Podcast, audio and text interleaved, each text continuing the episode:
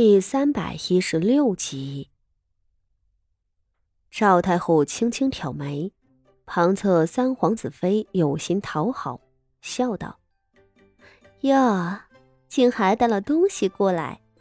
你年岁小，本不必的。”赵太后也露了笑，道：“呈上来瞧瞧吧。”便有两个嬷嬷上前捧了安庆郡主的锦盒，呈给太后娘娘。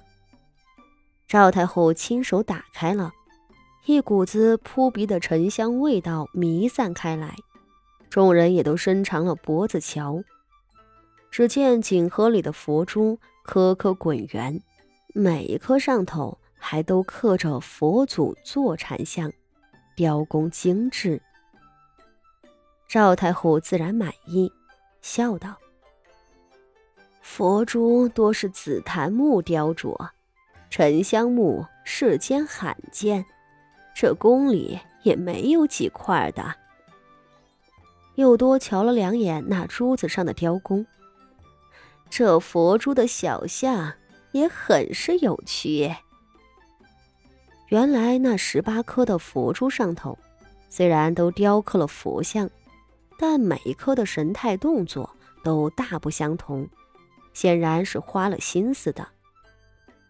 安庆郡主抿唇一笑，道：“这还是孙儿想出来的主意。先前父亲知道之后还不高兴呢，说是佛祖的神态庄严肃穆，哪里来这么些凌乱的动作？孙女儿却以为佛祖普济众生。”自然明白众生百态，佛祖也不会永远都保持一个样子的。众人看着稀奇，都凑上来瞧，纷纷赞叹起来。不是众人抬举安庆郡主，实在是她的确心灵手巧，从前可没有人这样雕刻佛珠的。安庆这孩子。平日里是淘气了些，不过到底是个懂事又识大体的，哪里会差？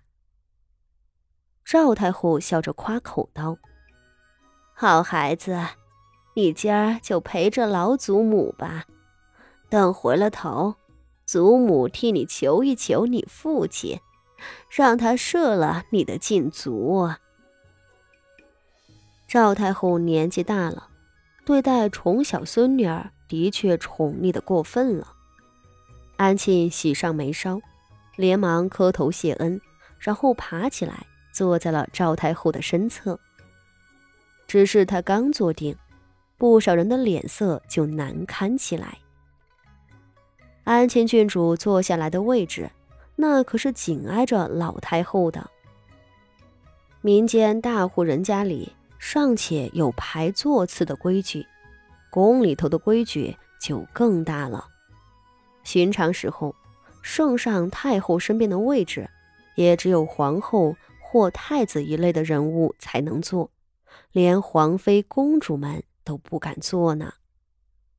圣上抱病，除夕夜里勉强在乾清宫中设了小宴，邀请了朝中的重臣们。皇后和太子作为正统嫡系，都作陪在侧。赵太后生前再没有和皇后、太子一样尊贵的人，大家也都不敢坐在上头，纷纷列席两侧。这安庆郡主倒是托大，竟然当仁不让的坐在了太后的手边上。不过是个皇孙而已，连那些正经的皇女、皇子妃们。都不敢呢，他倒敢了。赵太后生性随和，又疼爱安庆，倒是绝不会计较这个。只是其余的人难免看不顺眼。那一直沉默着不出声的昭娇公主就坐不住了，愤愤出言道：“安庆郡主，好大的脸面！我们都是你的长辈，依着你的身份。”何该坐在我们下手？你倒好，竟敢坐在老祖宗跟前。我好歹是你的姑姑，看你如此做派，实在不合规矩，少不得教训你两句了。昭娇公主的兄长母亲都失了宠，自个儿也受到圣上的厌恶，本该安守本分，只是她那刁蛮的性子一时半会儿可改不了。他言语仍然是锋利无比，一时把安庆郡主臊得下不来台。安庆郡主一时被骂，脸蛋儿猛地涨红了，吞吞吐吐道。我，我想着咱们都是一家人，老祖宗也说了，除夕夜里没有那么多规矩。放肆！昭娇厉声道：“安庆郡主，你也太不懂事了。老祖宗免了规矩是疼你，可不是让你妄自托大的。还不快起来，坐到你自个儿的位子上去！”昭娇被太子党打压的苦不堪言，今日好不容易逮着了太子的长女，安能轻轻放过？安庆的举止不合规矩是事实，就算昭娇公主此时当众甩他一巴掌，旁人也不好说什么的。昭娇站里又长了一辈，教训侄女儿是天经地义。安庆郡主到底年纪小，不知如何应对，惶恐的站了起来。好了好了，昭娇，你也太较真了。好在赵太后笑着打起了圆场，道：“今日大家都凑在一处，不讲那些虚礼。”赵太后这话同时给了两个人台阶下。